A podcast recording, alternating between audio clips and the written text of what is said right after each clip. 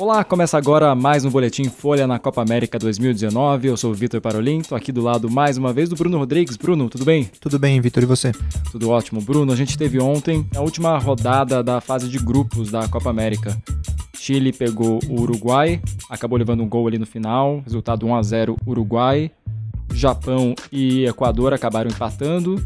E com esses dois resultados a gente tem o Paraguai, que não tem muita coisa a ver com isso, esses dois jogos, mas é o Paraguai que o Brasil vai pegar na quinta-feira, nas quartas. Exatamente, é o Paraguai que empatou os dois jogos, não venceu nessa Copa América ainda. Pegou porque não, não houve um vencedor de Equador e Japão. Né? Se qualquer um dos dois vencesse o duelo ontem no, no Mineirão, teria se classificado.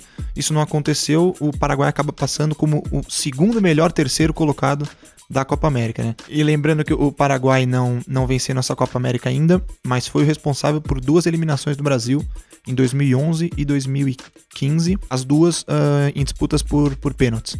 Então pode ser aí um caminho de novo para o Paraguai tentar segurar um jogo, levar para os pênaltis e de repente poder surpreender o Brasil.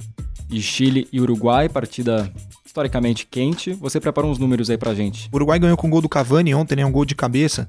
E entre Cavani e Soares são 106 gols pela seleção uruguaia. O Soares é o maior artilheiro da história do, do Uruguai com 58 e ontem o Cavani chegou ao 48º gol pela seleção. Então acho que não existe uma dupla ou, ou nem um trio de atacantes nessa Copa América que seja acho que tão perigoso tão e eficaz, que chame, né? é exatamente, que chame tanto gol quanto o Cavani e Soares, os, os, dois se entendem muito bem, vocês veem que eles são dois centroavantes, mas é, quando um tá mais centralizado, o outro sai da área, então é, eles se entendem muito, não, não há um problema de você ter dois caras que gostam de jogar de repente na mesma posição. Eles são super entrosados, é, dois jogadores tecnicamente excelentes, e, e, e, os números mostram que eles conseguem se entender muito bem, porque muitos desses gols aconteceram quando eles jogaram juntos.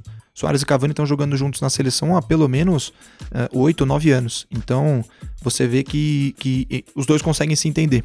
Bom para o Uruguai, que tem esse número de esse número muito alto de gols entre eles, né?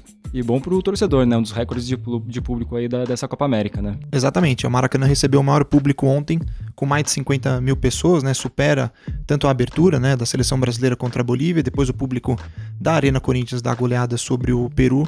Maracanã registrando o maior público. E Equador e Japão, o menor público, com apenas pouco mais de 2 mil pagantes e pouco mais de 7 mil não pagantes, um público inferior a 10 mil pessoas, né? E complicado de explicar esse número de não pagantes, né? De onde vem 7 esses... mil pessoas que não pagam o ingresso? Exatamente, é mais que o triplo de pagantes no estádio de pessoas que entraram com, com que ingresso, né? Com, de, de, de que forma, né?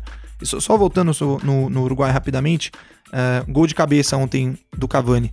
Dos sete gols marcados, né, foram quatro contra o Equador, dois contra o Japão e agora um contra o Chile, cinco em jogadas de bola aérea.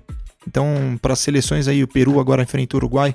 Para quem vai enfrentar o Uruguai nessa Copa América, ficar muito esperto com o jogo aéreo, porque eles são muito fortes nesse sentido, não só com Cavani e Soares, mas com Godin e Jimenez, que forma uma dupla de, de zaga também. É, é uma característica muito, muito forte e muito interessante dessa seleção uruguaia.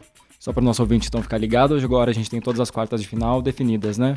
Exatamente. É, Uruguai e Peru, como eu falei. O Brasil encara o Paraguai, a gente já já passou por isso. A Colômbia, que passou como uh, líder do grupo B, que era o grupo da Argentina, enfrenta o Chile, que foi o segundo do grupo C, e Argentina e Venezuela. A Argentina que acabou se dando bem, porque passou como melhor terceira a melhor terceira colocada da, do seu grupo, né, do grupo B da Copa América, e vai encarar a Venezuela que parece acessível para a Argentina, mas vem complicando para a seleção argentina nos últimos tempos.